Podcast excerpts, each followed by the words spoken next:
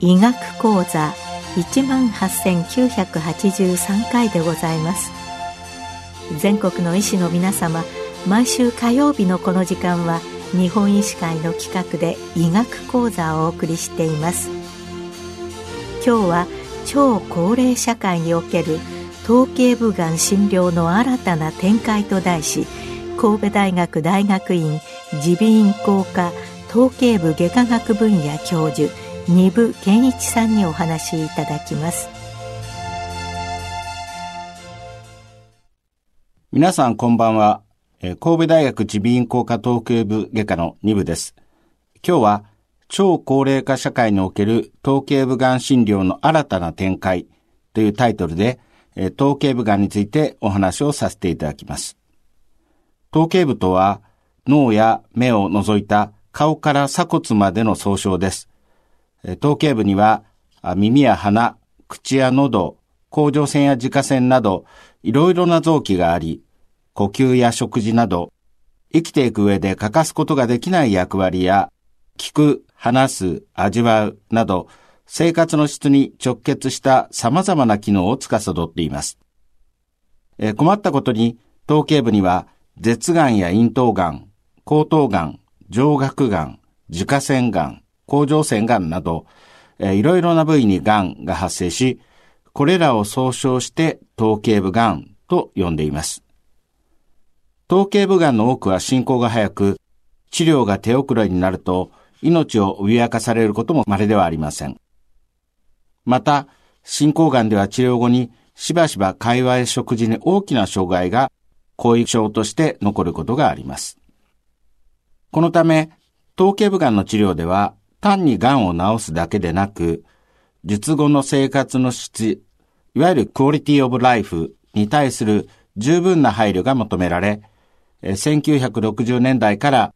外科的治療に放射線治療や抗がん剤などの薬物を組み合わせた、いわゆる修学的治療が行われてきました。1980年代に入ると、患者さん自身の腕や太もも、胸や背中、お腹の皮膚や筋肉、えー、小腸を移植する再建外科が発展し、進行がんでも根治切除ができるようになり、さらに2000年代に入ると、放射線治療中にプラチナから作られた抗がん剤を投与する化学放射線療法が普及し、進行がんでも手術をせずに治る患者さんが増えてきました。本日は、まず代表的な頭頸部がんの原因と症状、治療法についてお話しし、最後に高齢者に対する治療を行う上での問題点について解説させていただきます。まず、口腔がんについてお話します。口腔がんは頭頸部の中で最も多く、全体の約3分の1を占めます。その中で最も多いのは舌がんですが、歯茎や頬の粘膜、上顎にもできることがあります。舌がんは歯や入れ歯などの慢性的な刺激が主な原因と考えられていて、えー、舌がんの大半は歯や入れ歯の刺激を受けやすい舌の側面に発生し、舌の中央にできることは稀です。初期には薄くて白い粘膜表面の病変として認められますが、進行すると厚みが増し、赤みを帯びて硬いしこりとして触れるようになります。さらに進行すると海洋を形成し、痛みが出てきます。咽頭癌や喉頭癌と違い、放射線治療や抗がん剤の効果は限られ、えー、舌がんの治療は現在でも手術が大原則です。早期癌なら切りっぱなしで済みますが、進行癌では腕や太もも、お腹の皮膚や筋肉の移植による再建が必要となります。また、舌がんは首のリンパ節に転移することが多いので、進行がんの手術では首のリンパ節を摘出する頸部覚醒術を同時に行います。次に喉頭がんのお話をします。喉頭とは一般に喉仏と言われている甲状軟骨とその下の臨状軟骨で囲まれた部位を指します。中には声の音源である声帯があり、声帯にできる癌を声門癌、声帯より上にできた癌を声門上癌、声帯より下にできた癌を専門家癌と呼んでいます。喉頭癌の一番の原因は喫煙です。一日に吸った本数を喫煙年数をかけた数字をブリンクマン指数と呼び、例えば1日20本で20歳から70歳までの50年間吸っていたとすると、20×50 イコール1000となります。このブリンクマン指数が800から1000を超えると、喉頭がんのリスクが高くなり、特に成人前から吸っていた方は要注意です。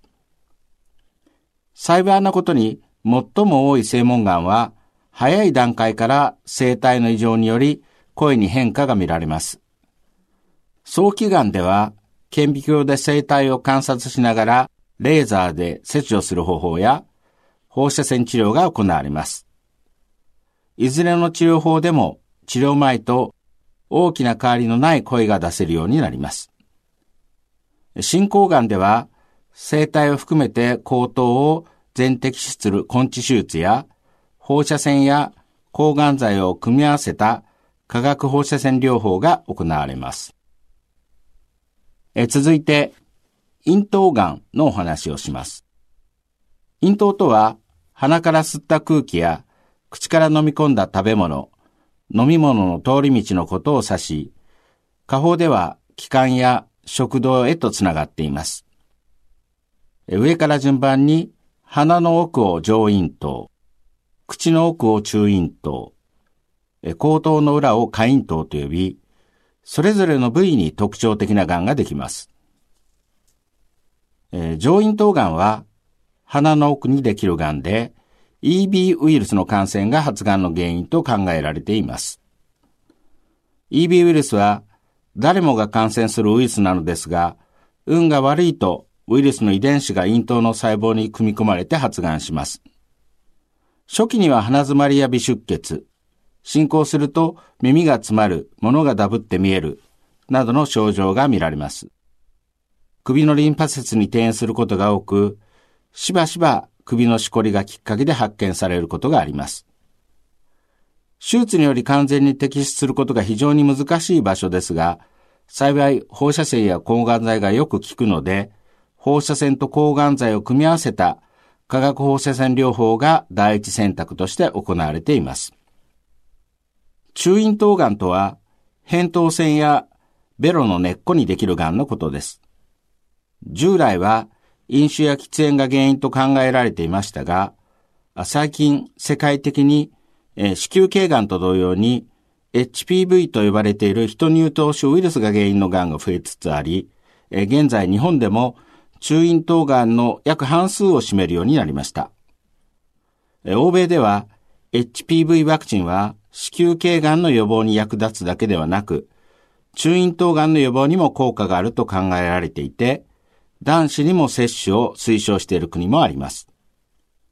初期には、喉の違和感や喉の痛みなど、いわゆる喉風邪などでもよく見られる症状を示しますが、進行すると飲み込みにくい、喋りにくいなどの症状が見られます。早期がんでは、内視鏡で観察しながら腫瘍を摘出する経口切除や放射線治療による治療が行われます。進行がんでは放射線と抗がん剤を組み合わせた化学放射線療法や口と首と両方からのアプローチによる拡大切除が行われます。進行がんの手術では首のリンパ節を摘出する頸部覚醒術を同時に行い、腕や太もも、お腹の皮膚や筋肉を移植する方法で咽頭の再建を行います。下咽頭は口頭の裏、食道の入り口にあたります。下咽頭がんの原因の大半は飲酒です。いわゆる酒豪よりも酒を飲むとすぐに顔が赤くなる体質だったのに、だんだんお酒に慣れて、毎晩のように飲むようになった方が要注意です。初期には喉の違和感や喉の痛みなどの一般的な症状しかありませんが、進行すると声帯の動きが悪くなり、声が出にくくなったり、飲み込みにくくなったりします。食道がんを合併することが多いのも特徴です。早期がんでは内視鏡や顕微鏡で観察しながら摘出する経口切除や放射線治療が行われます。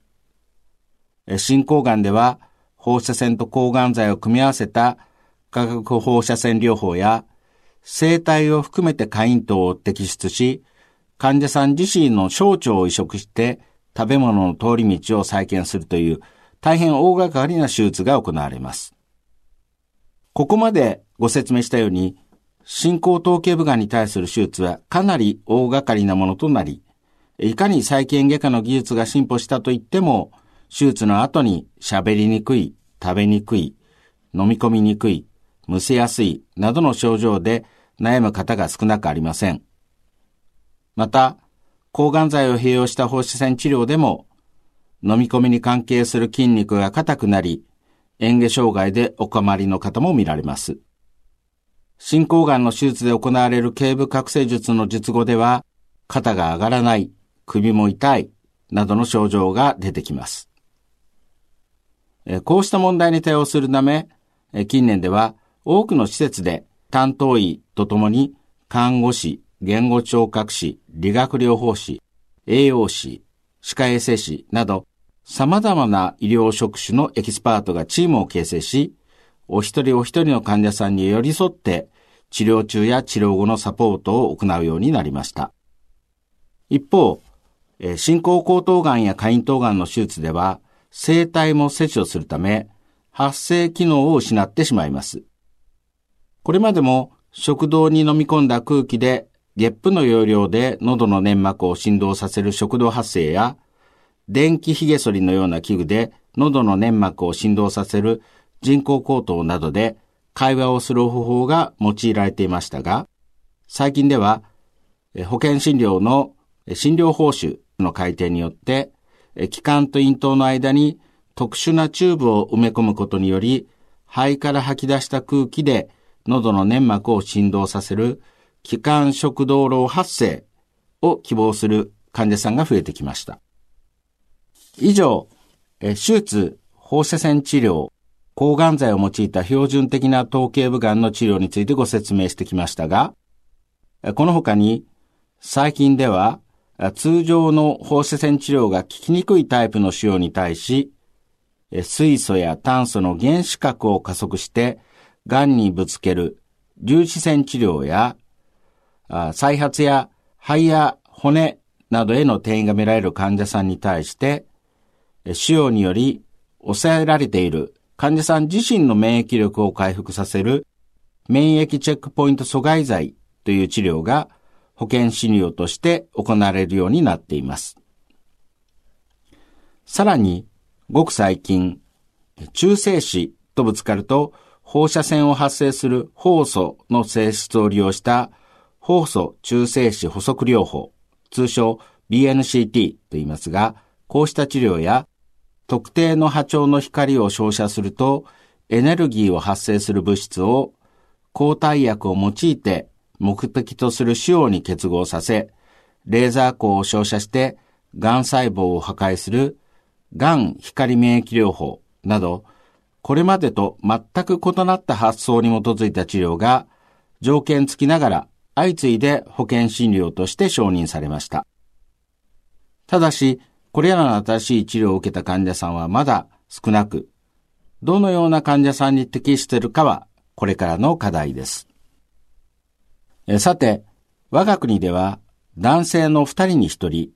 女性の3人に1人が一生のうちに一度は癌に罹患する時代となっています。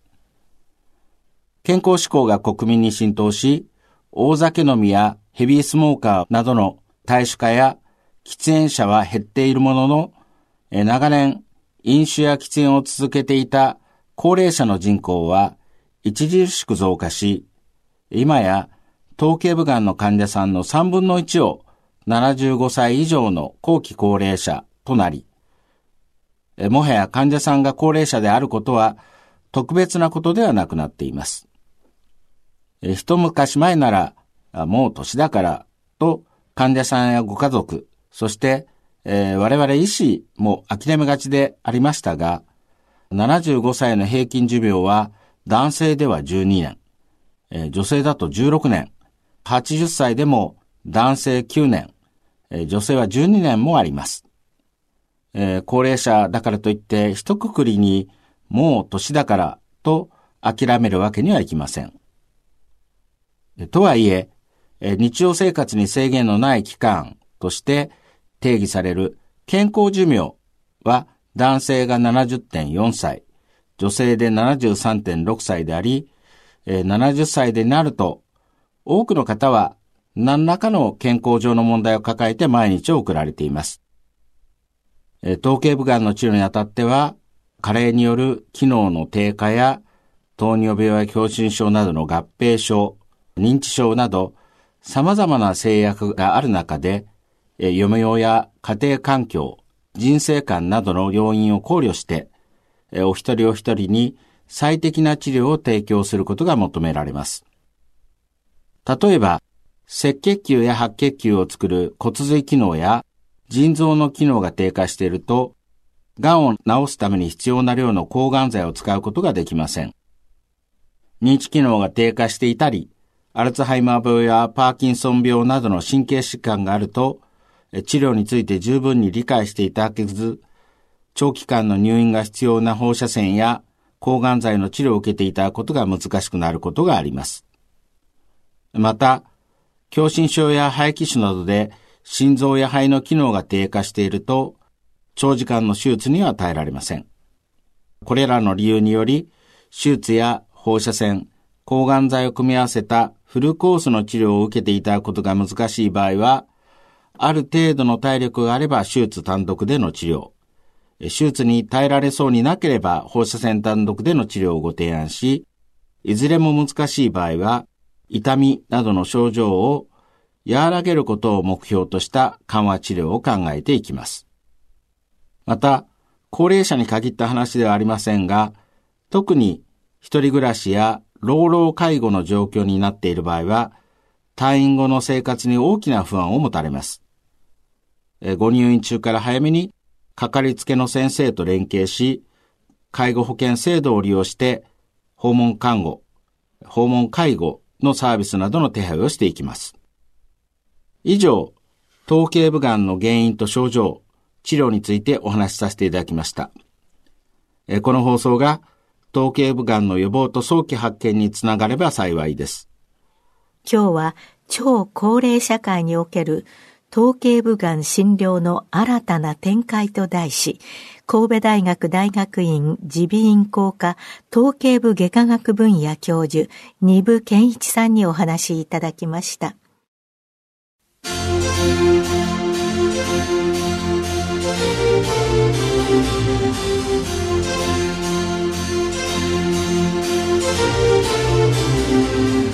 それではこれで日本医師会の企画でお送りいたしました医学講座を終わります。